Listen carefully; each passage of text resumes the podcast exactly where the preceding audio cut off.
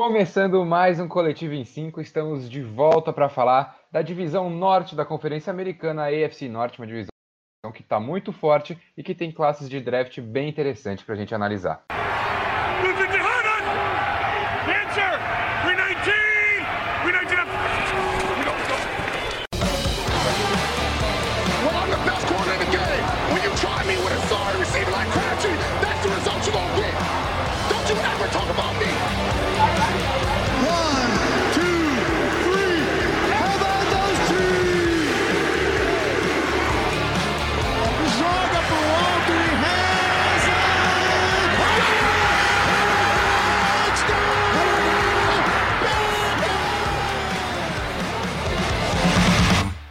Bom, e antes da gente começar aqui com Cincinnati Bengals, que vai ser a nossa primeira classe a ser analisada aqui nessa AFC Norte, eu tenho que dar o meu olá aqui para o senhor Henrique Voto. Olá, senhor Henrique Voto.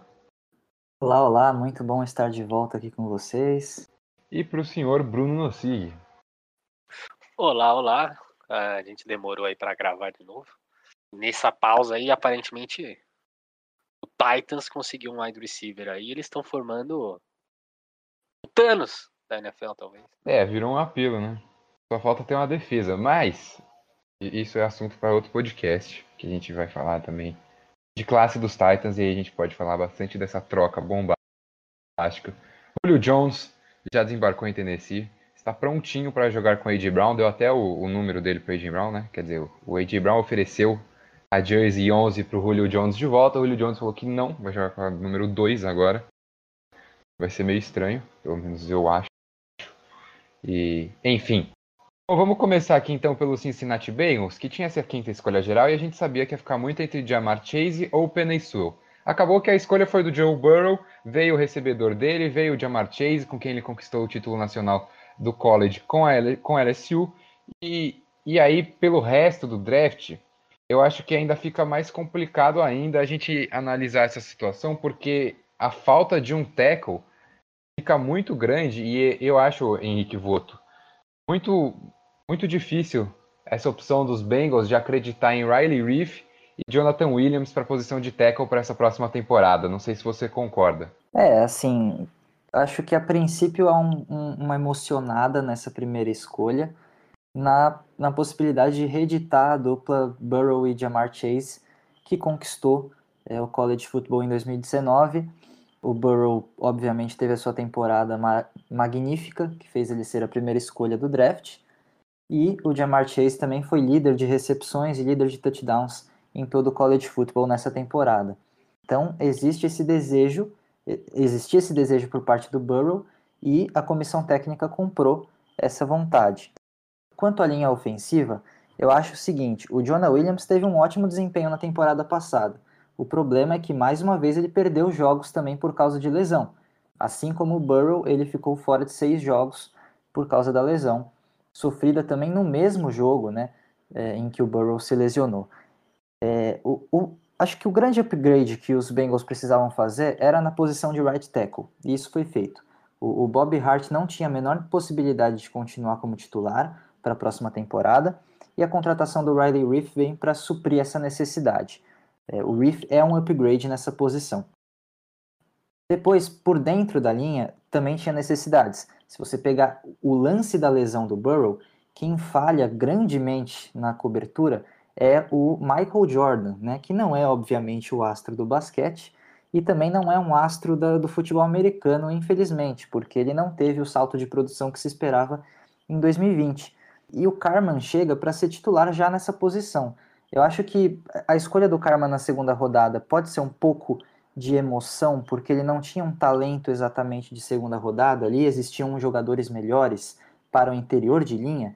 Se você podia pensar no Creed Humphrey, por exemplo, ou até no próprio Aaron Banks, que os Niners selecionaram praticamente na escolha seguinte, mas é, os Bengals é, prezaram aqui pela flexibilidade né, do, do Carman em poder atuar tanto no interior da linha como nas, nas extremidades. Aí não com tanta qualidade como você colocou. O Karma não deve ser um tackle na NFL, deve ser um guard e deve começar exatamente nessa posição do Michael Jordan, que realmente foi uma grande necessidade durante o ano de 2020.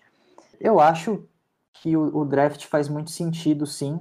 acho que um ponto muito interessante da gente explorar é o seguinte: os, os Bengals terão pelos próximos três anos, estou falando de 2021, 2022, 2023, três wide receivers de altíssimo nível. O Higgins e o Boyd vão ter um salto de produção também em 2021.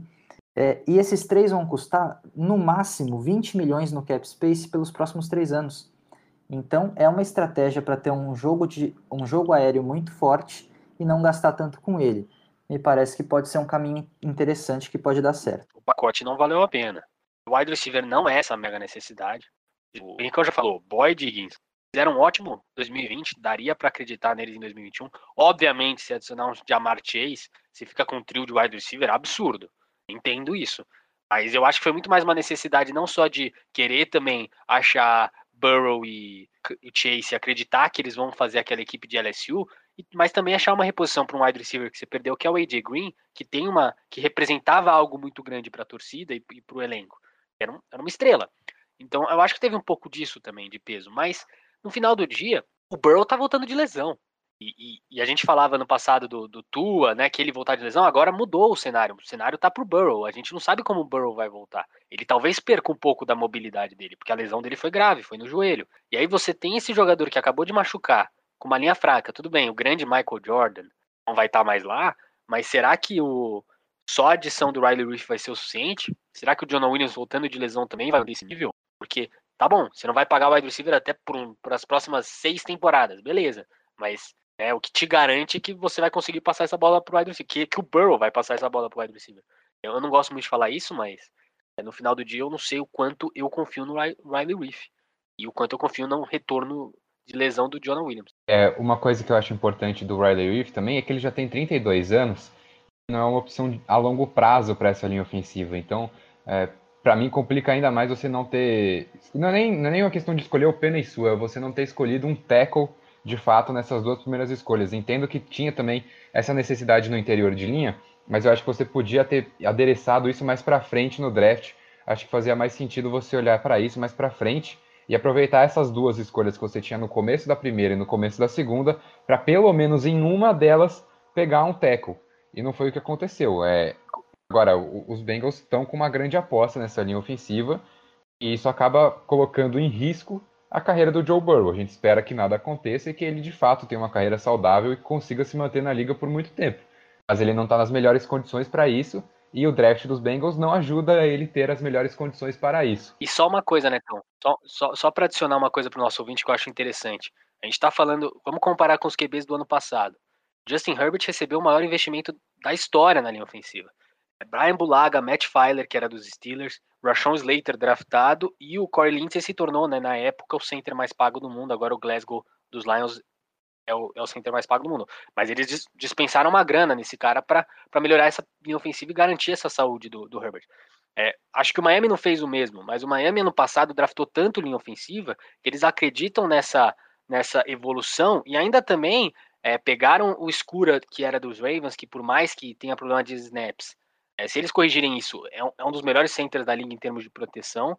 E, e trouxeram o Lion Nightingale, que, que, se a gente comparar com o Carman, não só eles gastaram para pegar ele, né, na, na 42, porque eles subiram para pegar o Eichenberg, ele também é um jogador muito mais promissor do que o Carman.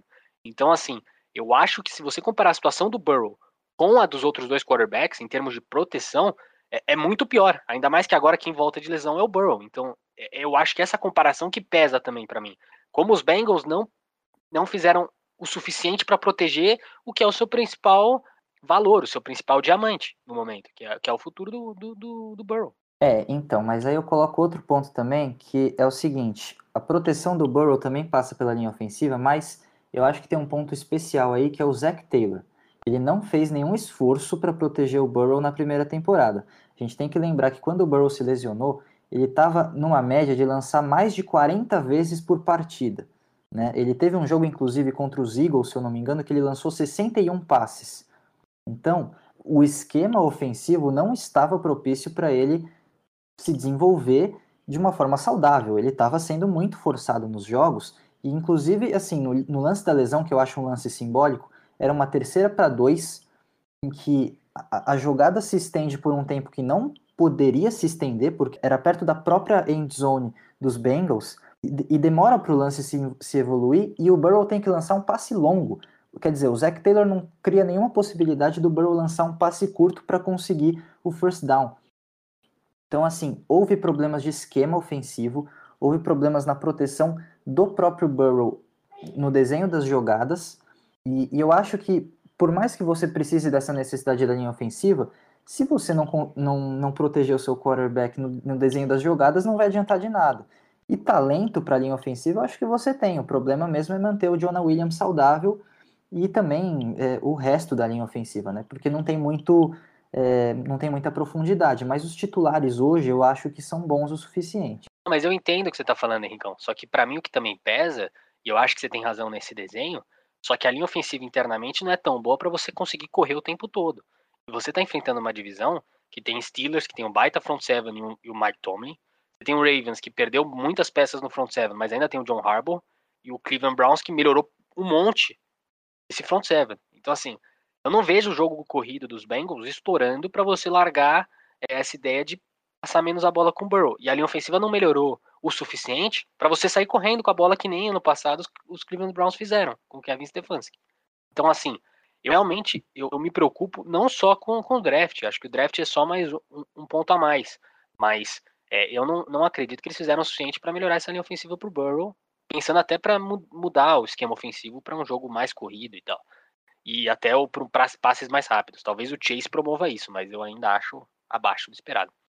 Bom, eu queria aproveitar que o Brunão falou justamente dessa questão do front seven das equipes da AFC Norte para falar das adições que os Bengals fizeram nesse draft para o seu front seven, que para mim foi um dos destaques desse draft, se não as melhores escolhas, que são o Joseph Osai na terceira rodada, Ed de Texas, o Cam Sample, Ed de Tulane no começo da quarta, e o Tyler Shelvin, que é um nose tackle de LSU, que é um cara gigantesco, é um grande defensor contra a corrida, e os outros dois Eds, o Osai e o Cam Sample, eu imaginava o Osai saindo na segunda rodada, talvez até algum time apostando nele, quem sabe no final de primeira, eu imaginava o Cam Sample saindo na terceira rodada. Então eu acho que eles conseguiram dois valores aí para uma das principais posições do esporte e para uma linha uma linha defensiva dos Bengals que não tem sido grande coisa. Eles fizeram um investimento agora na off-season, mas também não chegou nenhum grande jogador. Lógico, tem um grande investimento no Trey Hendrickson, mas assim, ele foi um jogador que foi muito bem no Saints junto de outros grandes jogadores. Então a gente não tinha nenhuma garantia que esse desempenho ia se repetir em Cincinnati. E aí você trouxe dois ótimos rookies na minha visão. Acho que o Osai e o Sample têm muito potencial para se desenvolver. E eu acho que os Bengals podem ter uma grande defesa. Aí você tem uma secundária interessante já em Cincinnati. Você já tinha um dos grandes safeties da liga no Jesse Bates nos Bengals.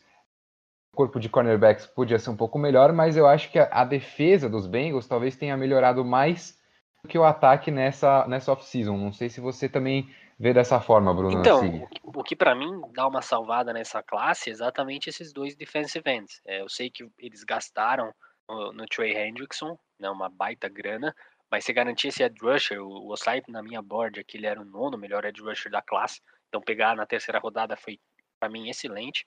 E, e, o Cameron sempre é um cara que eu ficava muito de olho, que é um desses de, de terceiro dia que podia e que ainda podem estourar. Gosto muito do, do Tyler Shelvin também, o defensive tackle, mas a partir daí eu só volto a gostar das escolhas no Chris Evans, running back. Mas pensando em defesa, o que faltou para mim foi realmente é, peça de secundária. Eu acredito que eles deviam ter gastado um pouco mais na secundária. Tava até falando aqui com o Henricão, que eu não gosto muito é, das opções. Eles têm o Mike Hilton, que é um slot corner muito bom, e o Uzier, que, que teve bons momentos no, na, no Dallas, e, e, teve, mas teve também muito ruins. E eu acho que ele que vai ser o número um. Então, por isso que me preocupa um pouco. Eu acho que nessa off-season, no geral, faltou realmente essa de defesa. O que, o que dá para falar realmente é que com a chegada do Trey Hendrickson e dessas boas, desses dois defensive ends que a gente falou, né, o Sample e o Osai, que o front seven vai ser melhor mesmo. E dá para apostar nessa na melhora em relação à pressão do quarterback, de jogo contra o corrido, principalmente com, com o Trey Shelvin ali, que é um, um homem gigantesco. É, pra gente fechar a Bengals aqui, então, queria rapidinho. Vocês veem os Bengals como incógnita é, para essa próxima temporada? Ou vocês acham que dá para imaginar eles brigando por algo nessa divisão que é tão forte? Eu acho que pelo menos os Bengals podem não ser o último colocado da liga, né? Acho que brigar pelos playoffs é um pouquinho difícil, porque os Browns mais uma vez fizeram um trabalho excelente e os Ravens têm o Lamar Jackson, né? Mas dá para ter um retrospecto mais interessante do que das últimas temporadas. É, eu acho que assim o Bruno pontuou que poderiam ter sido feitas escolhas na secundária dos Bengals e eu já discordo um pouquinho também. É, acho que a dupla, a Uzier e o Hilton, é, dá conta do recado na posição de cornerback, mas também tem a volta do Trey Waynes, né? A gente não sabe como ele volta porque ele teve uma lesão muito complicada em 2020, não participou. Ele tem um dos contratos mais caros de secundária de toda a NFL e precisa corresponder. Se ele conseguir corresponder em 2021, aí os Bengals vão ter uma boa classe de cornerbacks. E quanto aos safeties, eu gosto muito do Jesse Bates, acho que discutivelmente ele é um dos melhores safeties da liga. É, é foi ranqueado como melhor né, na PFF é, em 2020. E, e, a dupla dele, o Von Bell, também não deixa a desejar, né? Então, pelo menos defensivamente, em termos de qualidade técnica, acho que eles têm bons jogadores na secundária. Talvez falte um pouquinho de profundidade. Eu gostei bastante também da escolha do Joseph Osai, como vocês colocaram. Acho que briga pela titularidade porque é, o, Sam Hubbard, que é o, o, o right end dos, dos, Bengals, ele tem mais uma, uma função de de defender jogo corrido. Ele não pressiona quarterback, teve muita dificuldade com isso na temporada passada. E, e, e o Osai pode suprir essa necessidade em, em, em, jogadas de, de pressionar quarterback mesmo, né? jogadas que, que são marcadas como passe do adversário. É, e outra escolha que eu acho que vocês não pontuaram, que eu achei muito boa, é a do kicker, Evan McPherson, que tem lances inacreditáveis em Flórida, né? Ele tem um vídeo, inclusive, muito famoso, é, assim, que é da o, garrafa? Da garrafa, é sensacional. E, e eu espero que ele. Então caiu numa promessa de TikTok. Eu caí, eu caí no vídeo da garrafa e eu vou dizer que eu caí bastante no vídeo da garrafa. E eu acho que ele vai ser um fator muito interessante também para os Bengals, que tiveram muita necess... muita, muitos problemas com kickers na temporada passada. Eu acho que é um time que evolui e, e que pode brigar por uma coisa um pouquinho melhor em 2021. Acho que playoffs ainda é difícil. Eu esqueci de, na hora de passar para vocês essa pergunta final, de pedir a nota. Então, por favor, Henricão, a sua nota também para esse draft dos Bengals. Ah, vamos lá então. Acho que vocês vão dar uma nota um pouco mais baixa, mas seguindo o meu critério dos anteriores, eu vou dar 7,5 para os Bengals. Vamos lá, Bruno Sig, a sua análise final dos Bengals para essa temporada e a nota para essa classe 2021. Então, eu sou bem mais pessimista em relação ao Bengals, porque além de eu não achar que eles pegaram talento suficiente na off-season, é, você pega os outros quatro treinadores desse, dessa divisão, você tem, como eu já falei, Mike Tomlin nos Steelers, Kevin Stefanski nos Browns e o, o John Harbaugh nos Ravens. A diferença para o Zach Taylor é gigantesca. É gigantesca. E, e, eu, e, eu, e o próximo passo para mim depende é, do, deles conseguirem manter é o Joe Burrow saudável. E eu não tenho essa garantia. Eu realmente não, não sei se ele vai, se eles vão conseguir. É lógico, lesão pode acontecer em qualquer um, mas se você leva 50 pancadas no ano, provavelmente você vai se lesionar. Então, assim, é, eu entendo o que o Rincon falou, né? Você tem essa volta do Trey Waynes, que eu, que eu sou mais pessimista.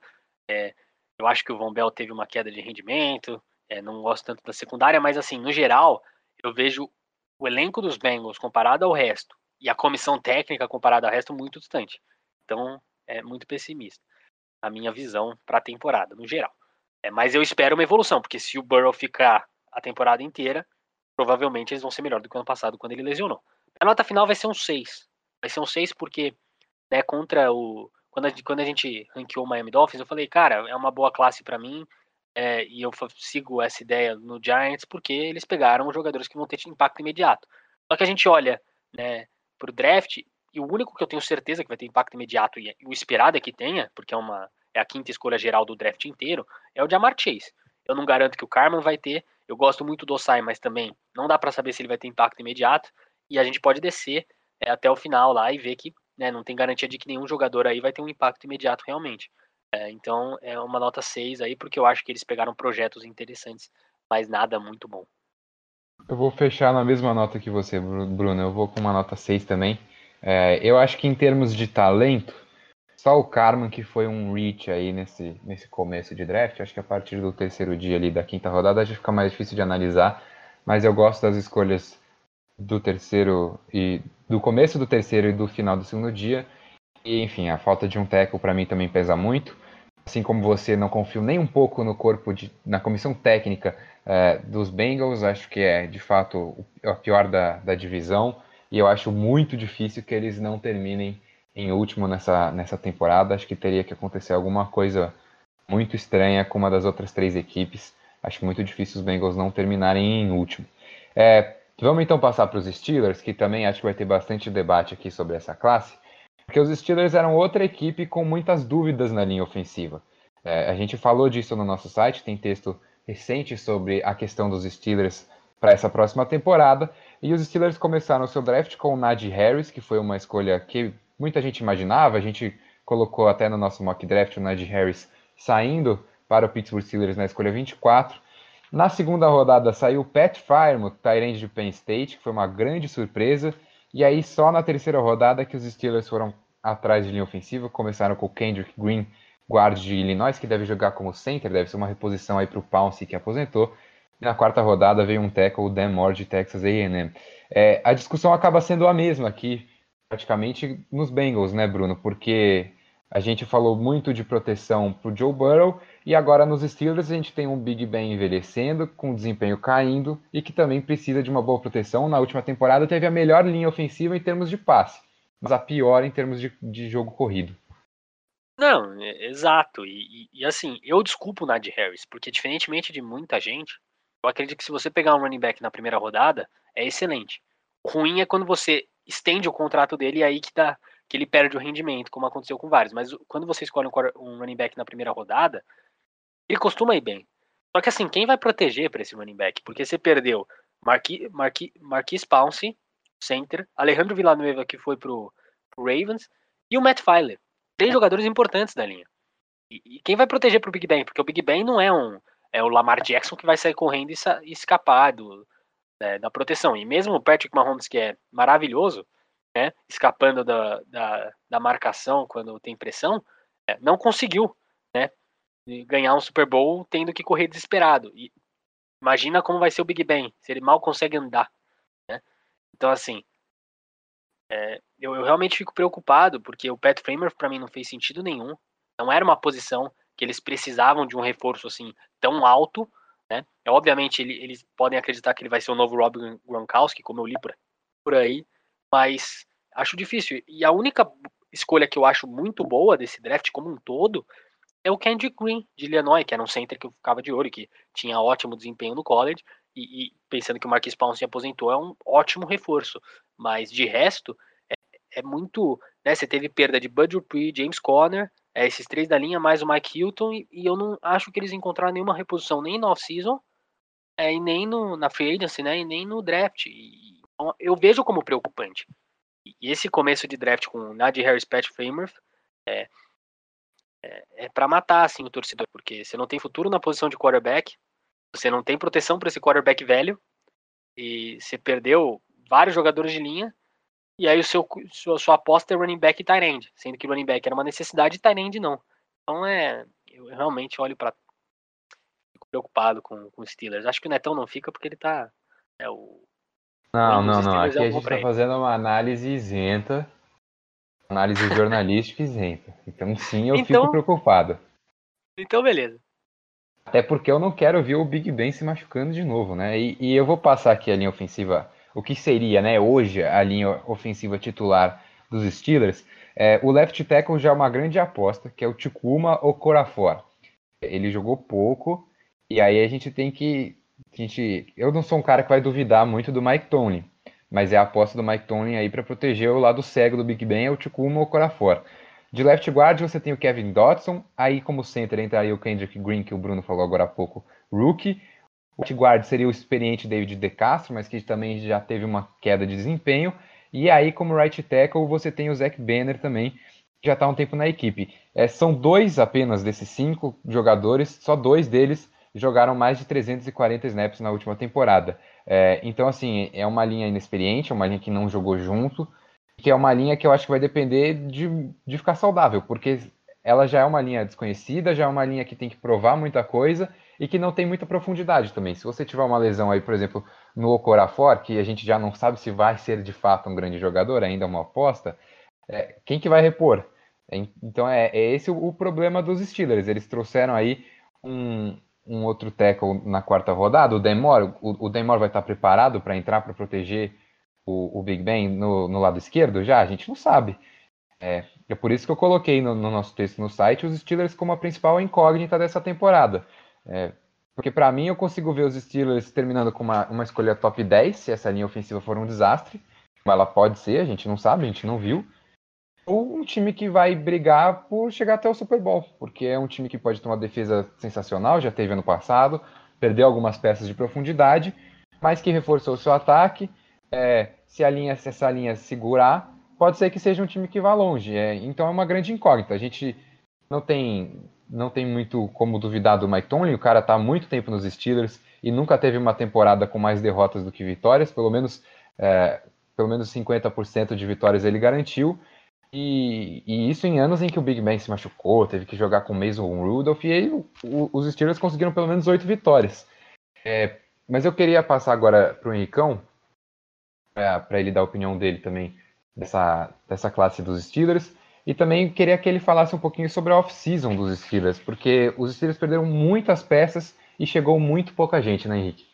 Sim, esse é o principal problema dos Steelers, né? Tinha uma situação de cap muito, muito complicada e, e assim, fizeram o que puderam, né? Acho que a questão é essa porque tinham muitos contratos a serem repensados, é, o TJ Watt vai ter que passar por uma renovação durante essa temporada, então eles não tinham a menor possibilidade de flertar com a possibilidade de perder o TJ Watt e fizeram é, muitas movimentações pensando em guardar cap para fazer isso que eu falei, né? Renovar com o TJ Watt. É, eu acho que é complicado, muito complicado, a, a falta de, é, é, de reposições para posições de tackle, né? Porque eles perderam o Villanueva e o Filer e, e como você falou, o Demore parece ser um bom prospecto, é, foi muito bem avaliado, mas eu não vejo ele tendo possibilidade de suprir essa, essa lacuna já na primeira temporada com um alto nível, né? É, o Kendrick Green, para mim, é a melhor escolha dos Steelers nesse draft. Acho que foi um bom achado ali na terceira rodada. Um cara que deve já começar como titular, porque as necessidades são muitas nessa linha, né? E aí o problema que você falou também. Os dois tackles titulares de hoje somam juntos apenas 21 partidas como titulares na NFL. É muito complicado. E a gente está falando de um Big Ben que, né, a gente viu o que foi o Big Ben na temporada passada. Pouquíssima mobilidade, dificuldade para lançar bola. É, ele fez bo boas partidas, acho que ele teve um bom início de temporada, mas assim, não dá para acreditar no Big Ben para as próximas temporadas. Ele não é o projeto do futuro dos Steelers. As movimentações na free agency não são boas em geral, porque o cap era ruim. É, acho que a escolha do Harris também era uma necessidade. E, muitas pessoas falaram: nossa, mas o Harris não vai, não vai resolver o problema dos Steelers.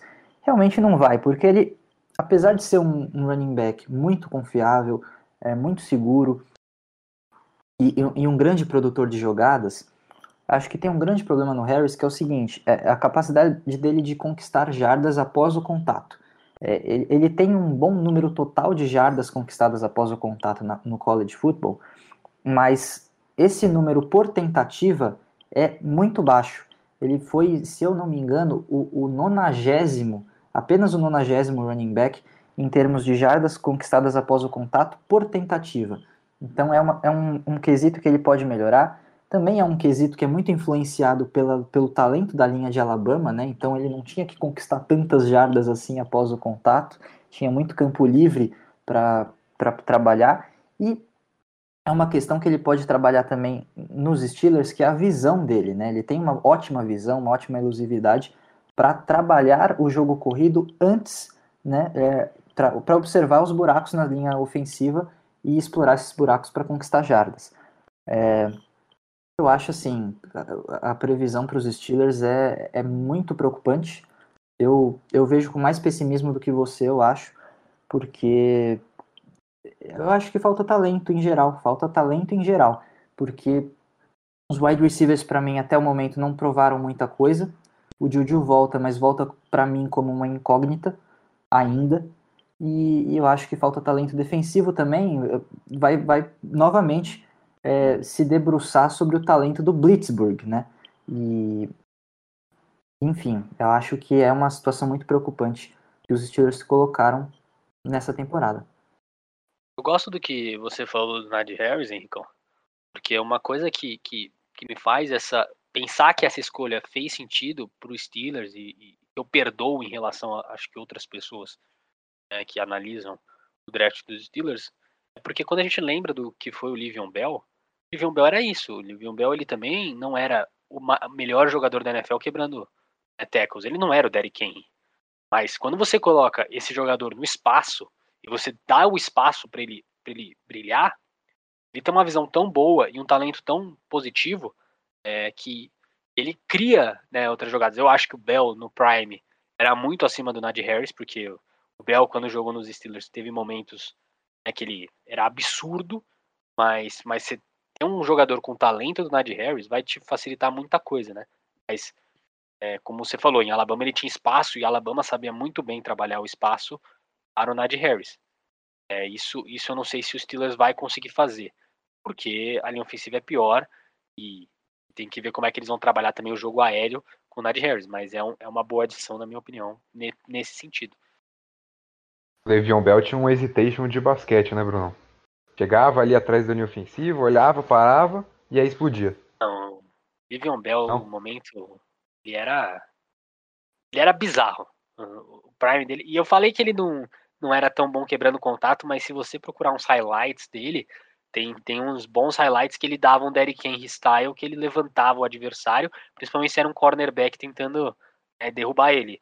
Então ele, ele, ele teve uns momentos de empurrar também o adversário para umas três jardas para trás com um braço.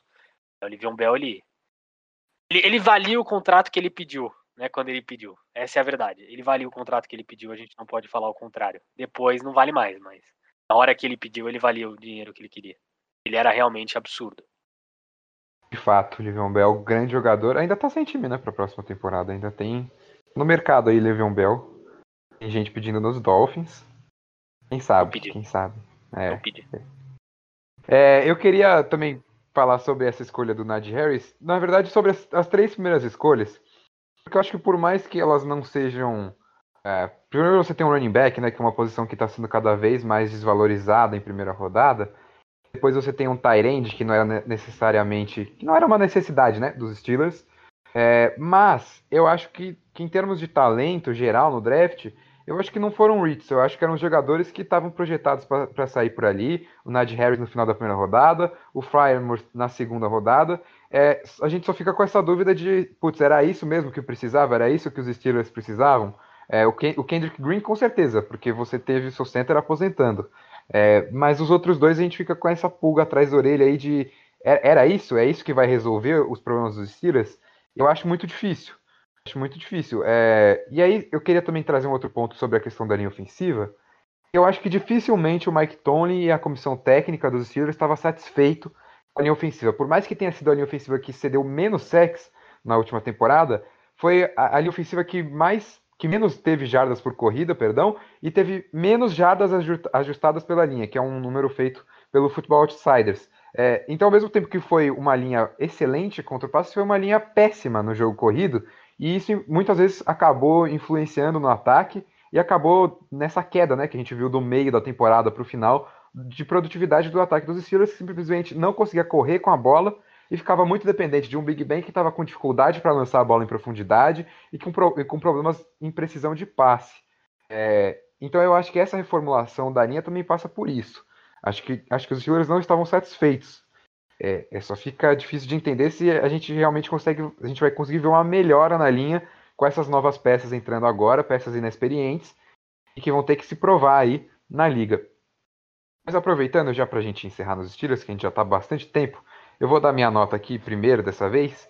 É, eu dei um 6 para os Bengals e olhando a, a, o draft dos Steelers, eu pessoalmente não, não gosto muito das escolhas que vêm depois é, do Kendrick Green. Para mim, é, são muito poucos bons jogadores. Eu gosto só do Quint Roche ali na sexta rodada, que pode ser um speed rusher interessante.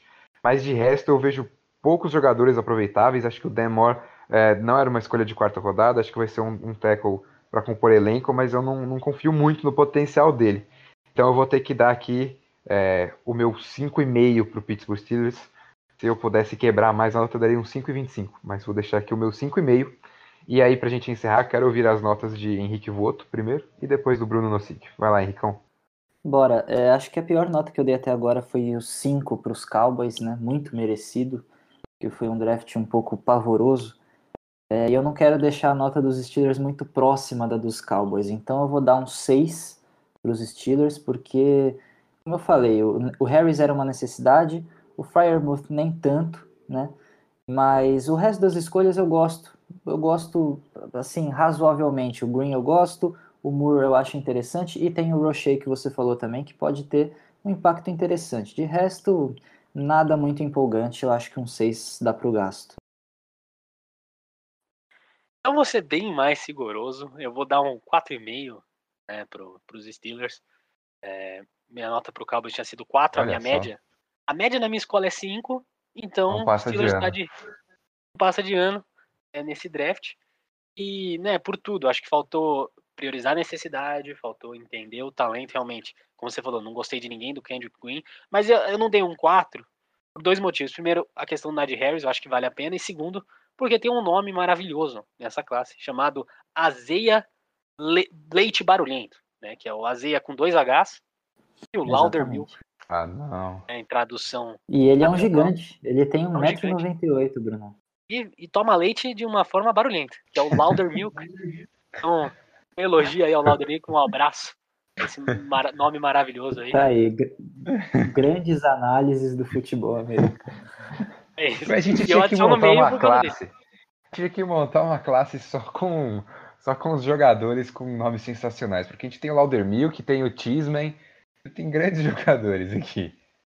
É engraçado um que esses legal. jogadores com, nomes bizarros costumam ser jogadores de linha, né?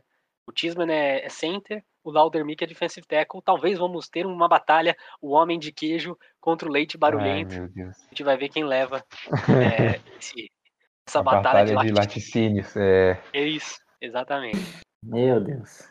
Bom, é, vamos voltar à seriedade aqui, fazer análise jornalística. Vamos falar do Cleveland Browns. E mais uma vez, por mais um ano, teve um grande draft. Acho que isso aqui a gente vai concordar, pelo menos as duas primeiras rodadas.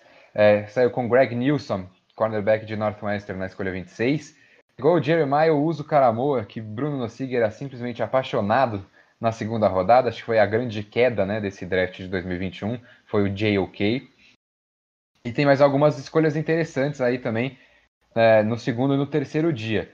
Mas o Bruno Nossig, ele tá, eu sei que ele está se coçando para falar que o Cleveland Browns é favorito na, na AFC Norte essa temporada. Então pode falar, Bruno. Eu não sei se é favorito, porque o Ravens ainda tem o John Harbaugh, tem o Lamar Jackson, então eu coloco os dois como favoritos. Não, você mas... tava falando que era favorito, sim. Eu nunca falei isso. Não fui eu que falei isso. Brincando com você, né? Ih, ah, então sua opinião. Então, beleza. Não, é que aqui é opinião jornalística, a gente é sério aqui.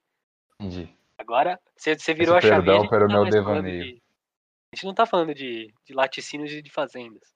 É, não, é, a off-season é muito boa a off-season é muito boa. E, e, desde a chegada de Jadavion Clown, Tariq McKinney, que é uma boa aposta, até esse draft que é maravilhoso. Para mim foi o melhor draft e a minha nota vai representar isso. É, você pegar o Greg Newsom, um cornerback, agora você tem um quarteto de cornerback, Denzel Ward, Greedy Williams, Troy Hill, que é um ótimo slot corner, um dos melhores da NFL, e o Greg Newsom. Ainda pega o Jeremiah Uso Caramoa, que era uma necessidade linebacker. O que fica a minha dúvida é, é, saber se ele vai ser safety, né, o Scaramoa, ou se ele vai ser linebacker. Ele tem o mesmo prob problema que o Azeia é, Simmons tinha no passado, né? A gente não sabe se ele vai ser linebacker ou safety.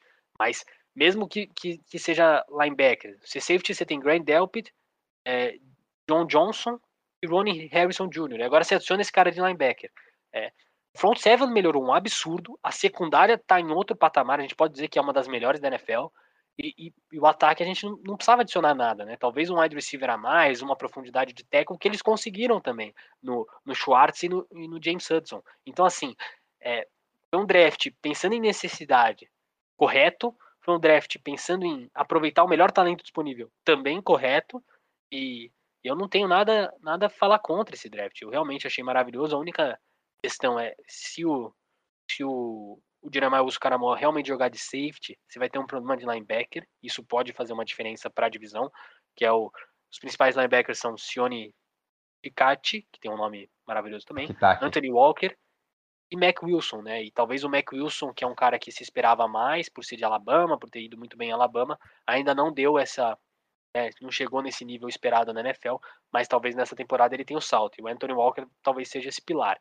Mas se o Jeremiah Wilson Caramó for linebacker, aí realmente você tem um front seven melhor e, e se, é, dá para brigar forte pela divisão com o Ravens.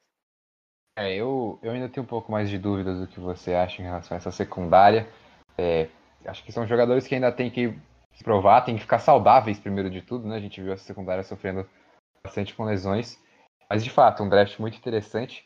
Eu acho o Anthony Schwartz um pouco um reach aí na terceira rodada. Acho que um cara interessante, mas ele é basicamente um velocista, né? Um cara que podia estar tá competindo. A gente viu o DK Metcalf fazendo o teste aí para a Olimpíada, correndo 100 metros em 10 segundos e 10.3 segundos, que é uma marca absurda. O Anthony Schwartz era um cara que podia ter corrido junto com o Metcalf, provavelmente faria um tempo ainda mais baixo, porque ele era velocista. É, no high school, se eu não me engano, acho que no college também. Mas é, em relação à, habilidade como recebedor, correr rotas, é, acho que terceira rodada foi um pouco cedo para ele, mas o Cleveland Browns é um time que, em termos de talento, ele está numa posição de poder fazer essas apostas, de pegar é, essas, essas promessas que eles acham mais interessantes por qualquer motivo que seja, no caso do Schwartz pela velocidade, é um pouco mais cedo do que os outros. Mas é, é uma off-season muito interessante. Acho que a, a off-season é mais interessante do que o draft no geral, porque você consegue duas peças excelentes para sua secundária. É, eu, eu, sinto falta nesse draft talvez de mais uma peça para de pass rush, né, ali para a linha defensiva ao lado do Miles Garrett. Mas no geral é um, é um draft muito forte, é um draft que dá profundidade para a maioria das posições dos Browns e que de fato coloca como, como favoritos ali ao, ao lado dos Ravens. Também acho que depende muito do desempenho do Baker Mayfield. É, ainda para mim é um, é um quarterback mediano que, dependendo do dia, ele pode entregar um jogo dos Browns para o adversário, mas que dependendo do dia também vai, ele vai ganhar um jogo para você. É, e aí eu queria ouvir a opinião do Henricão, que está quietinho aqui ainda sobre os Browns. Queria a sua análise dessa classe e dessa off-season, o Henrique.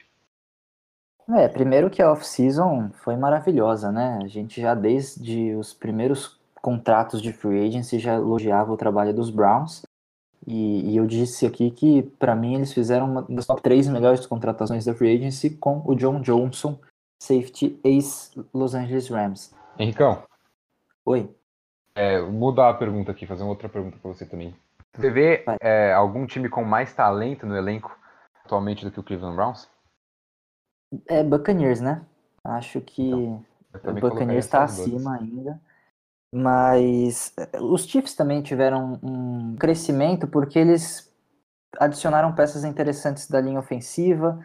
É, eu acho que ainda tem um elenco que pode ser colocado acima dos Browns como um todo. É, talvez, assim, pegando talento por talento, se você pega, sei lá, é, compara o ataque dos Chiefs com o ataque dos Browns, o ataque dos Chiefs é muito melhor.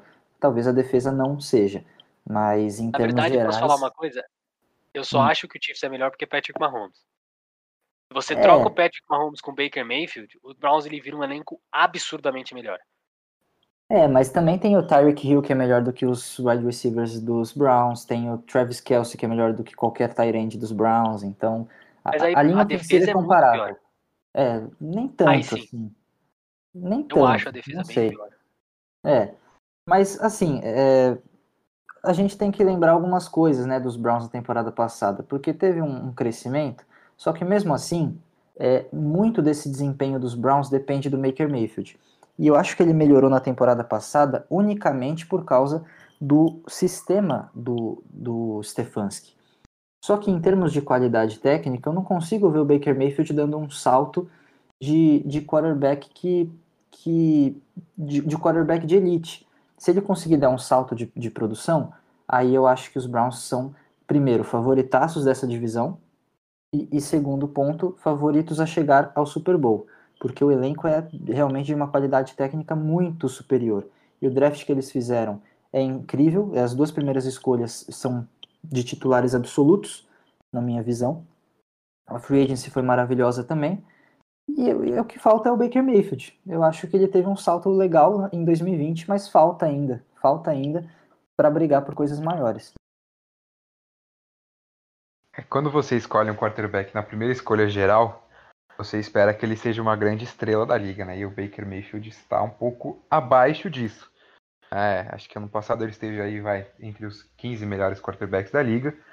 Mas de fato, você escolheu ele na primeira geral, você espera que ele seja esse cara que te leve longe na pós-temporada e até aqui isso não aconteceu. Ano passado conseguiram uma vitória sobre os Chiefs, perderam para os Chiefs. É, eu acho que essa nossa discussão dos Browns já se esgotou, é porque todo mundo concorda muito que é um time que, que foi muito bem no draft, que o draft também, é, as cartas do, do, draft foram jogadas muito bem a favor dos Browns, né? Deu tudo muito certo. O Greg Newsom caiu no colo, o J.O.K. caiu no colo. Então é um time que aí depende, acaba ficando um pouco refém do seu quarterback para ir longe nessa próxima pós-temporada. Então eu queria já passar para a nota de vocês. É, se eu não me engano, só o Bruno Nossig não começou dando nota, né? É isso. Você primeiro, Brunão. Então, vou dar uma nota altíssima. Vou dar um 9,5. Eu sou um professor chato, não dou 10. Não dou 10. É, só dou 10 quando o Henricão é, admitir que o, que o Pogba joga futebol, mas isso é para outro momento. É, então, é, Greg Newsom, maravilhoso, steel. Normal uso Caramô, steel. Anthony Schwartz, a gente pode falar que não é um steel, mas assim, pensando no sistema, o, Netão até criticou, mas assim, é um cara veloz que vai fazer o play action funcionar.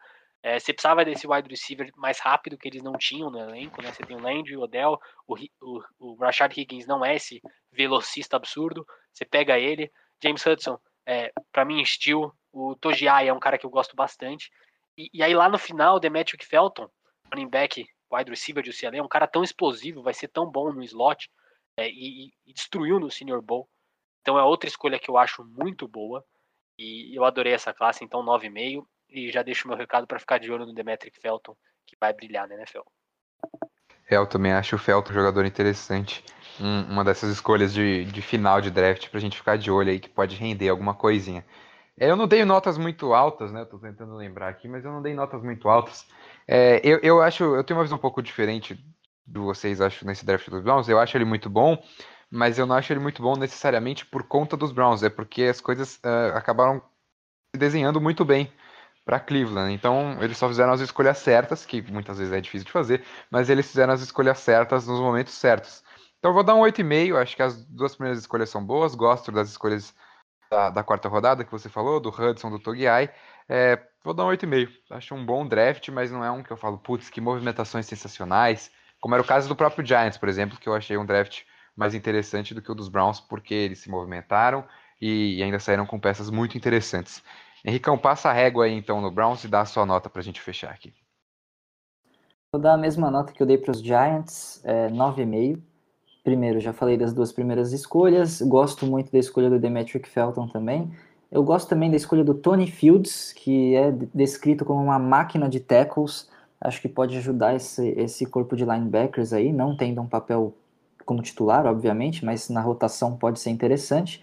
E aí também tem os undrafted free agencies, que, que os Browns fizeram um ótimo trabalho e foram atrás do Marvin Wilson, que era um jogador previsto, inclusive, para sair no draft em, em, rodadas até assim, quarta, quinta rodada, ele era previsto para sair e não saiu. Então, é um, é, um, é um undrafted aí que pode ter um papel interessante já na primeira temporada, né? Vamos ver o que, que pode acontecer, mas gostei muito do draft dos Browns. Então, da gente falar de Ball Ravens, é, e aí os dois aqui viram a minha reação no momento, a minha felicidade com a escolha de Rashad Bateman, até por ele ter caído no colo dos Ravens, é, e depois a minha indignação com a escolha do Jason, que agora é Odafe Owe, é, logo em seguida. É, eu vou falar depois, eu quero deixar vocês falarem primeiro, porque eu quero ouvir vocês falarem primeiro, simplesmente por isso. E aí depois eu dou minha opinião.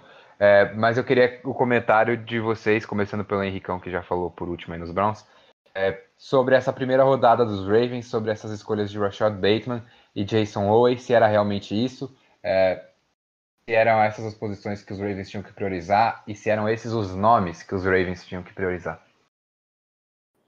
É, é a escolha do Rashad Bateman, eu acho que ela entra no mesmo critério da escolha do Patrick Quinn na temporada passada, né? Porque é, era um jogador que não se previa que caísse né, nos colos dos Ravens e eles aproveitaram a oportunidade. Talvez ali, se você pensar pelas grandes necessidades dos Ravens, talvez o wide receiver não era a principal necessidade. Ok, ok, eu, não vou colocar aqui o Marquise Brown como um cara capaz de, de ter uma temporada com mais de mil jardas. Não acho isso, não acho que o corpo de wide receivers dos Ravens é uma beleza. Mas assim, é, se você for analisar a grande necessidade, era pass rush. Né? Os Ravens perderam o Ngakwe e o Matt Judon. Então, para mim faria sentido até, por exemplo, se os Ravens gastassem as duas primeiras escolhas em edge rushers. Não gastaram. E aí, o problema é o seguinte: é o problema não é a escolha do Bateman. É uma ótima escolha, é um cara que chega para ser wide receiver 1. É, o problema para mim é o Jason Owe. É, e aí, assim, o que me preocupa é que o Jason Owe não vai ter concorrência. Porque se os Ravens pelo menos gastassem mais uma escolha ali, é, sei lá, talvez uma segunda rodada, porque eles não tinham segunda rodada. Mas imagine se eles fizessem o mesmo caminho do Buffalo Bills, que draftou o, o Rousseau na primeira rodada, e aí na segunda rodada draftou o, o, o Carlos Basham, né? Eu acho que trazer a competitividade entre dois rookies é interessante, que eles crescem juntos, eles têm um trabalho de desenvolvimento juntos. Acho que isso cria um ambiente interessante para que os e dois. E o Delen ocupem... Reis lá no final da quinta. Então, mas né? Esse é, não, é o sim. problema. Exato. Se gastasse antes em mais um edge rusher, eu acho que seria interessante para ter esse trabalho contínuo e, e, e, assim cooperativo entre os dois, sabe? Mas eu acho muito difícil você só gastar a sua necessidade de edge rusher no Jason Owe, porque como eu falei lá desde o início, é, o Owe teve uma temporada de zero sex. Ele vem de uma temporada de zero sex e precisa de tempo para se adaptar à NFL. Eu acho só que o erro está aí, não é nem na escolha do nome, tá? É pela falta de talento ao redor dele. É, tem alguns veteranos aí que os Ravens podem estar de olho ainda, quem sabe, para fechar essa, essa linha defensiva, talvez um Justin Houston, não sei como é que isso daí sim, acabaria se envolvendo no cap space. Até porque os Ravens pegaram recentemente mais um tackle, né? Logo depois do draft o, o Villanueva, que era dos Steelers, que a gente falou agora há pouco, acertou com os Ravens. E depois, agora há pouco, nessa semana, os Ravens acertaram com o Jawan James, que foi cortado dos Broncos, né? Depois de sofrer uma lesão num treino fora da, do CT dos Broncos. E, enfim, ele tinha um cap de, de 10 milhões, se não me engano, para essa temporada. Assinou um contrato com os Ravens para duas temporadas. Aí, até que ponto ele vai se recuperar a tempo de jogar essa temporada ou não, a gente vai ver. Parece que tem uma previsão dele jogar em novembro. É, mas eu queria passar para o Bruno antes também, para ele falar sobre essas escolhas do primeiro dia e, e também sobre essa off-season dos Ravens, que querendo ou não perderam peças importantes também.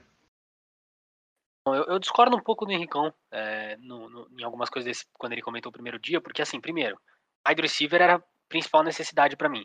É, você tem o Lamar Jackson, é, você quer que ele jogue mais como um pocket passer, no passado foi isso até o momento que eles perceberam que eles não tinham wide receiver suficiente e falaram, tá bom, Lamar, corre mais. E, se você quer que ele seja um pocket passer, não dá para ter Marquis Brown como wide receiver 1, desculpa. Eles erraram. Eles têm que admitir que eles erraram em escolher ele na primeira rodada. E, e, e, beleza, você trouxe o Sammy Watkins. Tá bom, mas o Sammy Watkins está em final de carreira. O wide receiver era uma necessidade, era uma necessidade tão grande que acho correto não só pegar o Rashad Bateman, como gastar uma, uma quarta rodada em outro wide receiver. Porque você precisa realmente melhorar esse corpo, que era muito frágil. E você precisava de um real oficial, um wide receiver X, assim. E o Rashad Bateman é isso. Então essa escolha, para mim, ela não é só maravilhosa, porque caiu o talento, como o Henricão falou, do Patrick Queen, né? Nesse sentido, é, caiu o Rashad Bateman, mas também porque caiu a, a, sua principal necessidade. E assim, outside linebacker, é, em um edge rusher, era uma, era uma situação frágil, você perdeu dois jogadores, né? O, o Ngakwe e o, Agora deu branco o nome, qual é o nome dele? Matt Judon. Perdeu o Ngaku, perdeu o Matt Judon. É, mas assim, é, o Owe, eu gosto da ideia de que ele é um projeto e você tem talvez o melhor time da NFL em desenvolvimento de Edge. Então, por mais que seja um projeto e eu eu considerava ele bem abaixo de alguns jogadores. Ele, para mim, era abaixo do Rousseau, na minha, é, do Larry. Eu, eu via ele abaixo de outros Eds, mas tá, vamos pegar o melhor projeto no mesmo sentido que eu falei de que eu falo de quarterback, de wide receiver, de offensive lineman. Pega o melhor jogador disponível em termos de projeto que a gente vai desenvolver. E, e eu acho que pro Ravens faz sentido. Se fosse é, se, se o, fosse a mesma escolha para outro time, como é um Cleveland Browns ou Bengals, é, eu, eu criticaria muito mais do que no Ravens, porque o Ravens, eu sei o que eles sabem fazer com o side linebacker. Realmente acho que falta, mas no geral, as movimentações do off-season do Ravens é aquela coisa dos Steelers, né? É, não tinha cap space o suficiente para fazer tudo. Só que eu acho que, diferentemente dos Steelers, eles souberam como fazer, porque tá, os Steelers têm que pagar o TJ Watt também. Mas, meu amigo, vai vir agora um, um contrato pro Lamar Jackson absurdo também. E o Ravens soube muito bem lidar com essa situação do Lamar, ao mesmo tempo que achar reforço. Você trouxe o, o corpo de recebedor agora. Você não pode falar que é ruim, você não pode falar de jeito nenhum que é ruim. Agora o Lamar tem que performar como quarterback. A linha ofensiva perdeu é, o Stanley. Stanley não, o Orlando Brown. Mas você trouxe o, o Villanueva, trouxe agora o, o, James, né, que, que é uma boa adição, Juan James, e, e, o Ben Cleveland, que é um offensive guard, além do, do Zittler, que vai, são jogadores que vão ter provavelmente impacto imediato. Então, assim, a linha ofensiva melhorou, o corpo de recebedor melhorou, o ataque melhorou muito, e, e assim, você teve perdas na defesa, mas eu prefiro ver o Ravens melhorando ofensivamente, com perdas na defesa, do que o contrário. Porque eu não vejo é, eles tendo talento para desenvolver jogadores ofensivos, mas eles têm talento de sobra para consertar a defesa. Então, eu, eu, vejo com bons olhares as movimentações nesse sentido, é, de, de onde eles perderam e onde eles ganharam. Bom, eu queria falar aqui que o Bruno Nossig, ele assaltou toda a minha análise porque ele simplesmente falou praticamente nas mesmas palavras tudo que eu ia falar. É, começando pela primeira rodada, acho que o Bateman é isso, é, caiu no colo, era o jogador que mais se encaixava, talvez, aí desses recebedores de primeira rodada para os Ravens, né, tirando o, o Jamar Chase que saiu na quinta escolha geral. Mas, por exemplo, o Kadarius Stoney que saiu para os Giants antes, acho que não fazia sentido para o time como os Ravens. Acho que fazia mais sentido o Rashad Bateman, que é um cara que pode receber receber no meio do tráfico, ali no meio do campo, que é justamente onde o Lamar é mais efetivo. É esse cara também para pegar aquelas bolas mais contestadas, aqueles passes no meio do campo.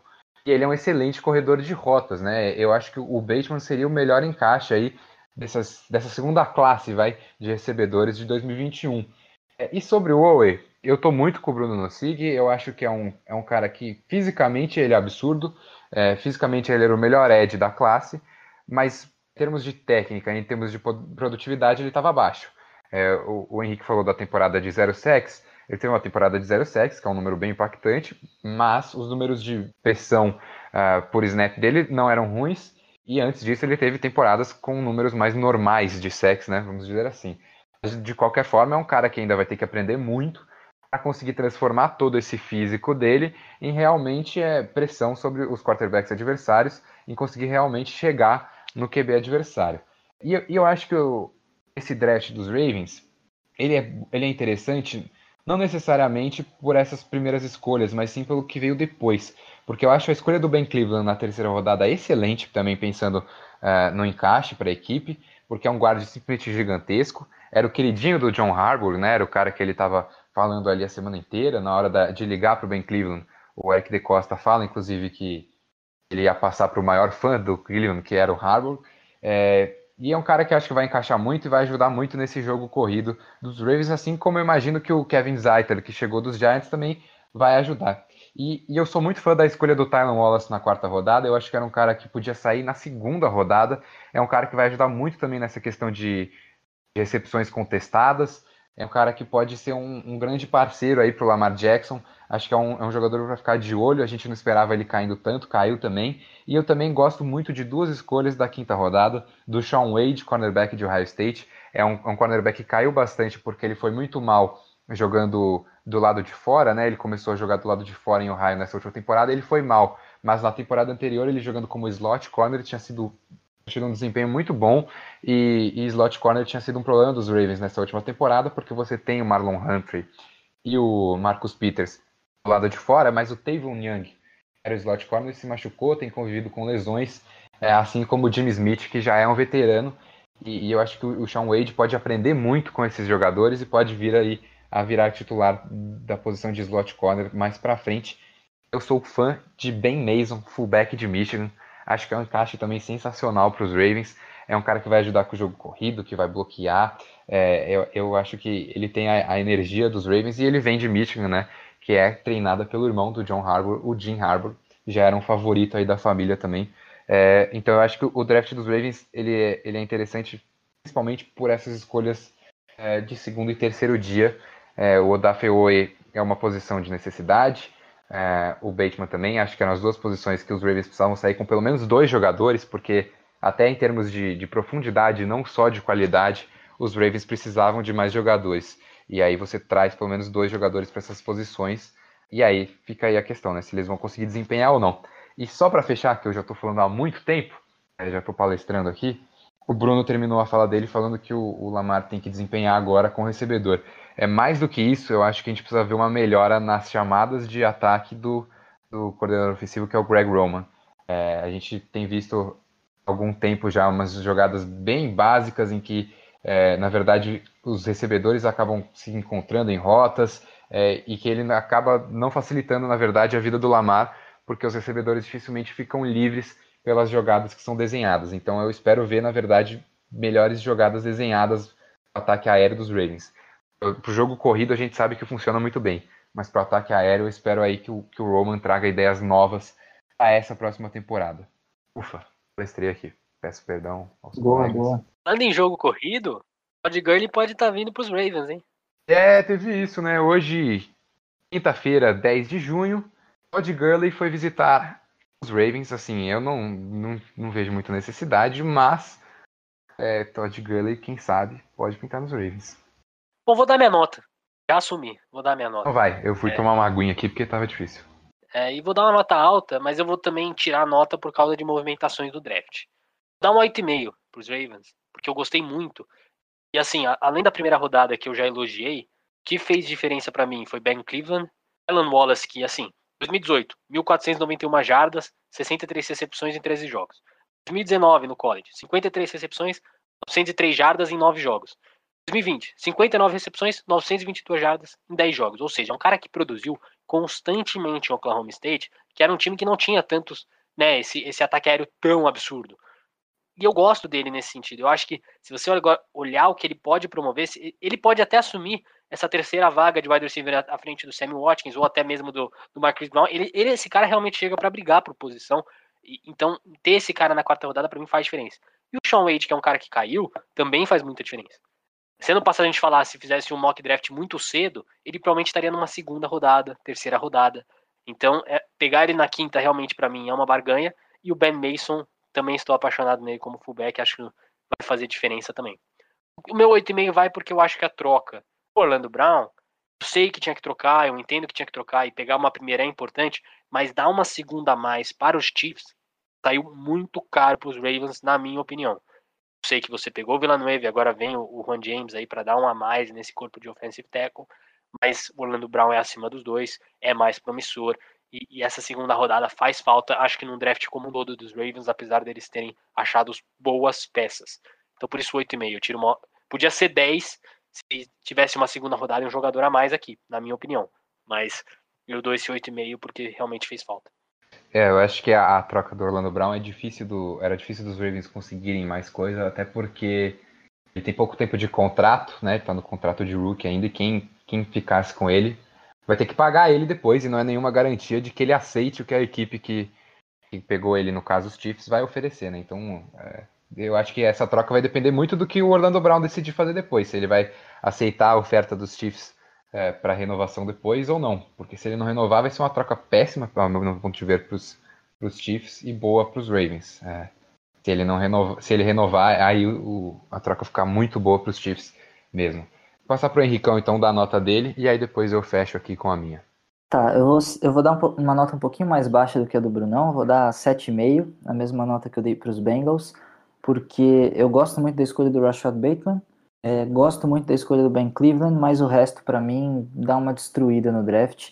Diferente do Brunão, acho que os, os, Ravens não saíram perdendo exatamente na troca, né? Não que o Bruno acho que eles saíram perdendo, mas é, do mesmo jeito que os Chiefs ficaram com uma, segunda, uma escolha de segunda rodada e gastaram no Nick Bolton, o, os Ravens ganharam uma escolha de terceira rodada e pegaram bem Cleveland. Então, me parece aí que a troca foi interessante pelo que os, pelo que os times escolheram no draft depois. Mas as escolhas do Odafeo eu critico muito. Eu espero que ele tenha um bom futuro na NFL, mas hoje minha análise é, que, é de que ele não vai ter um impacto muito bom na primeira temporada. E o resto das escolhas eu senti falta de ajuda no front seven dos Ravens. Eu acho que precisava de mais jogadores por ali e, infelizmente não vieram muitas adições. Então, 7,5 para mim é uma nota justa. Eu vou fechar com a mesma nota do Henricão, mas aí acho que se pegar no geral fica bem diferente, porque eu acho essa classe bem melhor que a dos Bengals. É, mas eu acho que tem umas escolhas estranhas, acho que, como o Henricão falou, essa do Daffel é contestável. E, e, tem uma escolha no final de terceira rodada que eu não consigo entender, que eu acabei não falando, mas que é o Brandon Stephens, cornerback de SMU, que não mostrou produtividade, não mostrou talento para ser uma, uma escolha de final de terceira rodada. Ele só é um cara muito atlético, mas que no meu ponto de vista pode acabar virando só um cara para special, special teams. E, e, é isso. E eu acho que acaba saindo bem caro ali no final da terceira rodada você ter gasto numa posição que não era uma grande necessidade, que é a posição de cornerback. É, poderia aí sim, como, como o Henrique falou, ter saído um outro edge. Fica aqui o meu 7,5. Acho um bom draft. Não acho um draft excepcional. É, acho que os Ravens podiam ter feito coisa melhor, talvez, com essas escolhas, mas no geral atacaram bem as necessidades, a ver se os nomes escolhidos vão realmente desempenhar e ajudar a levar a equipe para um Super Bowl, que é o, é o desejo da franquia faz um tempo já, e tem que aproveitar o Lamar Jackson enquanto ele está nesse contrato de rookie, porque a gente sabe que é, ainda nessa temporada deve vir uma bolada aí, e os Ravens vão ter mais dificuldades de, de ter jogadores com contrato alto aqui para frente. É, vocês querem dar recado final ou eu posso encerrar esse podcast aqui? Quero dar só um recadinho. Ah, então vai. Vou dar um recadinho aqui para os nossos ouvintes que, infelizmente, não abençoaram a Califórnia nessa off-season. E já nas primeiras semanas de treino, o San Francisco 49ers registrou duas lesões muito graves, já perdeu dois jogadores para, o, para a temporada de 2021. São eles. Isso é inacreditável, cara. Todo ano o San Francisco 49ers fica com esse problema de lesão. Impressionante. Sim, é impressionante. É, já perderam o offensive tackle Justin School, que é uma opção de, de profundidade, e o safety Tarvarius Moore, que às vezes joga como titular, né? especialmente quando os jogadores se lesionam no corpo de safeties. São lesões de fim de temporada, né? um rompeu o Aquiles e outro rompeu o ligamento é, cruzado anterior, e aí, após essas lesões, o treinador Kyle Shanahan cancelou os OTAs, né, e o minicamp que os Niners iam fazer.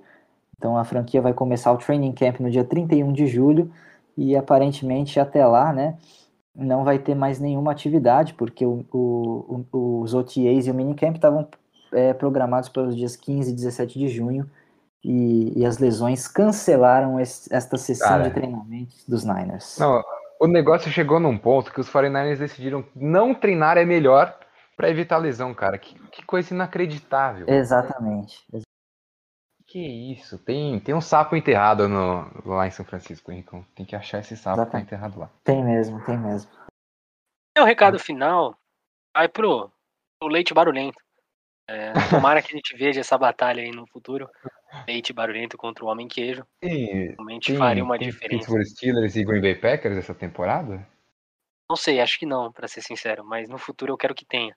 Em que eles mudem de time. Em que seja só um duelo de 5 minutos. Mas a gente poder falar que a gente viu o duelo de homem queijo contra leite barulhento. Ia ser maravilhoso. Tem esse duelo na temporada no dia 3 de outubro. É, então eu Dificilmente eles devem se enfrentar, né? Não, porque você é, vai colocar um long snapper para jogar contra um defensive tackle, assim, pode é, acontecer. Acho que só nos special teams ali, né? No, kick ali, sabe. É. O que que aconteça. Então, um abraço para esse duelo. Quem sabe o Bruno do futuro seja mais feliz vendo o queijo barulhento contra o homem, o homem queijo contra o leite barulhento. Eu tenho certeza que o Bruno do futuro será feliz vendo isso. Bom, vou aproveitar aqui então para encerrar depois desse grande recado final de Bruno Sig da tristeza do Henrique Voto com mais uma série de lesões em São Francisco. Agradeço a você que nos ouviu até aqui. Fica aí a recomendação para você conferir o nosso site mais uma vez. A gente está fazendo um textinho sobre uma das franquias antes de cada podcast. A desse podcast foi do Pittsburgh Steelers, falando sobre essa off-season estranha e sobre essa, essa questão da, do draft que faltou linha ofensiva, sobre essa incógnita que é a franquia de Pittsburgh para a temporada de 2021. Então tá tudo lá, intervaloem5.com, textos de NFL, tem todos os nossos podcasts lá no site também, tem matérias de outros esportes, entrevistas bem legais. Confira lá, intervaloem5.com. E se você não segue a gente nas redes sociais, também siga lá, Intervalo em 5 no Twitter, no Facebook e no Instagram. Ali vão as nossas artes, todas as nossas matérias também estão lá. E também interaja com a gente, a gente sempre está querendo conversar com você, ouvinte, que gosta de NFL. Estamos sempre aqui para bater um papo. É, esse podcast teve a edição de André Martins, André Neto, Bruno Nossig e Henrique Voto. Agradeço mais uma vez a você que nos ouviu até aqui. Um abraço e até a próxima.